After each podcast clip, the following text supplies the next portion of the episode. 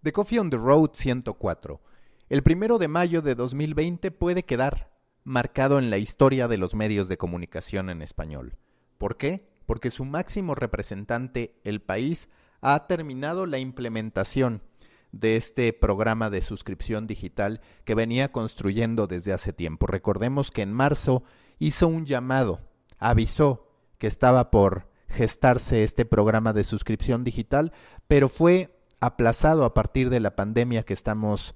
viviendo y no fue sino hasta ahora, hasta este primero de mayo, cuando se termina de implementar y de dar a conocer el programa de suscripción digital. ¿Por qué sería histórico para todos y no solo para el país? Porque podría ocurrir algo semejante a lo que ocurrió en Estados Unidos, donde el ejemplo del New York Times llevó a varios medios más a inspirarse en él, a ver en el éxito del New York Times una posibilidad para poder vivir y entonces empezaron a darse cada vez más casos de programas de suscripción. Por supuesto que habrá que entender las diferencias, tanto si funciona como si no, en cuyo caso la lectura sería bastante pesimista, pero asumiendo que funciona, la lectura, en caso de que nosotros tengamos un medio de comunicación, ya sea chico o mediano,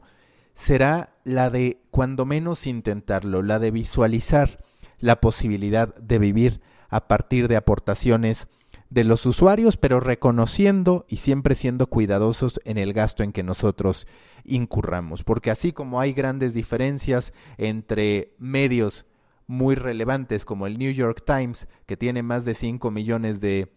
suscriptores y otros mucho más pequeños que se dedican a estar realizando algunos desarrollos y contenidos para nichos, lo mismo ocurrirá en los medios de comunicación en español, donde habremos de ser cautelosos respecto a gasto contra beneficio. El verdadero problema para construir un modelo de suscripción es que, pues de manera natural, la gente espera un producto premium y ese producto premium no se puede construir mientras no se tenga la base suficiente de suscriptores necesaria para poder estar presentando un producto de gran calidad por todo lo que implica en materia de recursos humanos y también en materia tecnológica. ¿En qué consiste el programa de suscripción de El País? En primera, en que los usuarios tendrán acceso a solamente 10 contenidos al mes de manera gratuita. A partir del onceavo, del undécimo artículo, tendrá que incurrir en un pago de 10 euros o de 108 euros si es que están en España o de 96 euros si estamos en el resto del mundo. ¿Por qué la diferencia? Porque está incluyendo un Google Home mini en el caso de las suscripciones en España, mientras que los que vivimos en otro país no recibimos ese beneficio. Es importante mencionar que por ahora el país seguirá dando acceso libre, es decir, no van a la cuenta de estos 10 artículos a los que se puede tener acceso a todo lo que respecta a contenido del coronavirus. Ese contenido seguirá abierto porque lo perciben como un servicio a la sociedad. No cuentan en los 10 artículos. Importante también entender los beneficios, que sí, por supuesto, es el acceso a esos 10 contenidos, pero también, y este punto a mí me parece medular, significa el acceso a una comunidad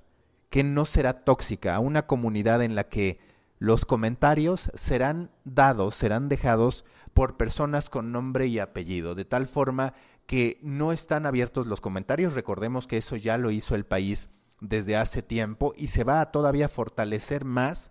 con el programa de suscripción. Siempre se sabrá el nombre y la identidad de la persona que está dejando un comentario y por ende se construyen grandes argumentos de respeto y de legitimidad en lo que se está diciendo, como no ocurre, por ejemplo, en Twitter, donde ya hemos caído en cualquier cantidad de problemáticas, en cualquier nivel de toxicidad a partir del anonimato en el que se escudan muchas personas, como también ocurre en Instagram y de manera inadvertida, por decirlo de alguna manera, pero también con una serie de bots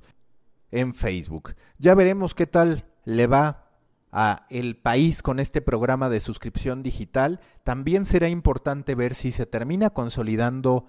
el modelo si no se empiezan a generar algunas dudas respecto al potencial monopolio en el que puede incurrir, porque ya está ocurriendo en Estados Unidos. Recordemos que Ben Smith, quien era el editor, el director de BuzzFeed News en Estados Unidos, de toda la rama, tanto ahí local como a nivel mundial, cuando llega al New York Times como columnista, advierte la posibilidad de estar ante un inminente monopolio. Y es que es curioso porque aquello que muchas veces reportaba el New York Times como un peligro para los medios de comunicación parece estarse replicando con la gran ventaja que lleva sobre sus competidores, no sobre los principales que por supuesto que tienen recursos y la cantidad de gente suficiente para poder seguir operando y para poder hacerle frente, sino ante el resto, medios muy debilitados, medianos, chicos, independientes, que no pueden acceder al talento principal o para los que resultará muy complicado mantener a sus talentos cuando existe la posibilidad de que llegue el New York Times y pague algo por lo que otro medio no podría estar pagando. El país podría convertirse en eso con un punto adicional que se conecta con una temática que yo ya he tocado a lo largo de los últimos días, que es la globalización de los medios. Las marcas transnacionales, las marcas mediáticas que viajan más allá de su país. Ya vemos a Prisa con una presencia bastante sólida en México, tanto con el propio país como AS y poco a poco empieza a crecer su presencia en México, lo que lleva a pensar en cómo los medios internacionales, pues sí, por un lado contribuyen a construir este ejemplo de atracción de suscriptores, este ejemplo de esquemas de monetización, en muchos casos incluso inspiración para validar que la gente está dispuesta a pagar lo mismo o más por un medio de comunicación que, por ejemplo, una plataforma de streaming o por algún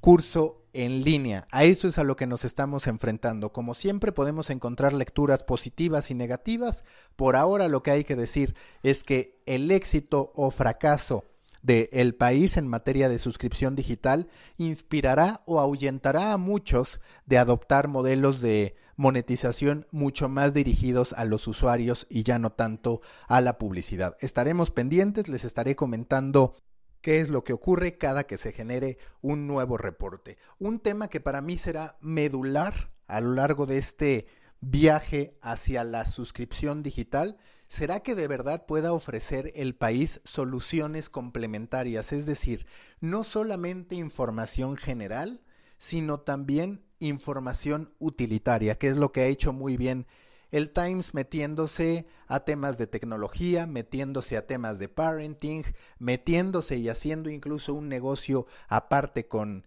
cooking. Cuando entendemos eso nos damos cuenta de cómo han ido construyendo franquicias, nichos, incluso subnichos para poder ir capitalizando y una vez que tienen una gran audiencia la empiezan a fragmentar para ver de qué manera el ticket promedio proveniente del usuario puede incluso subirse, ya no solamente mantenerse, sino ascender a rangos más importantes en términos de ingresos. Recuerden que los espero en Proyecto Morona, grupo en Facebook para pequeños creadores de grandes ideas, en The Muffin, que presentó hace un par de números su nueva imagen, también en el company page de Storybaker en LinkedIn y en el canal de The Coffee Podcast en Telegram. Nos escuchamos el lunes con un episodio en el que entrevisto a Alejandro Gómez Albarrán, el director de AS México, que acaba de celebrar la llegada a una cifra histórica. Más de 9 millones de usuarios únicos en México se posicionó en segundo lugar muy cerca de marca en un elemento pues que los invito a analizar en un episodio anterior que grabé referente precisamente a eso, al 1-2 de medios españoles en la categoría de deportes en México. Nos escuchamos el lunes o antes si es que algo extraordinario ocurriera.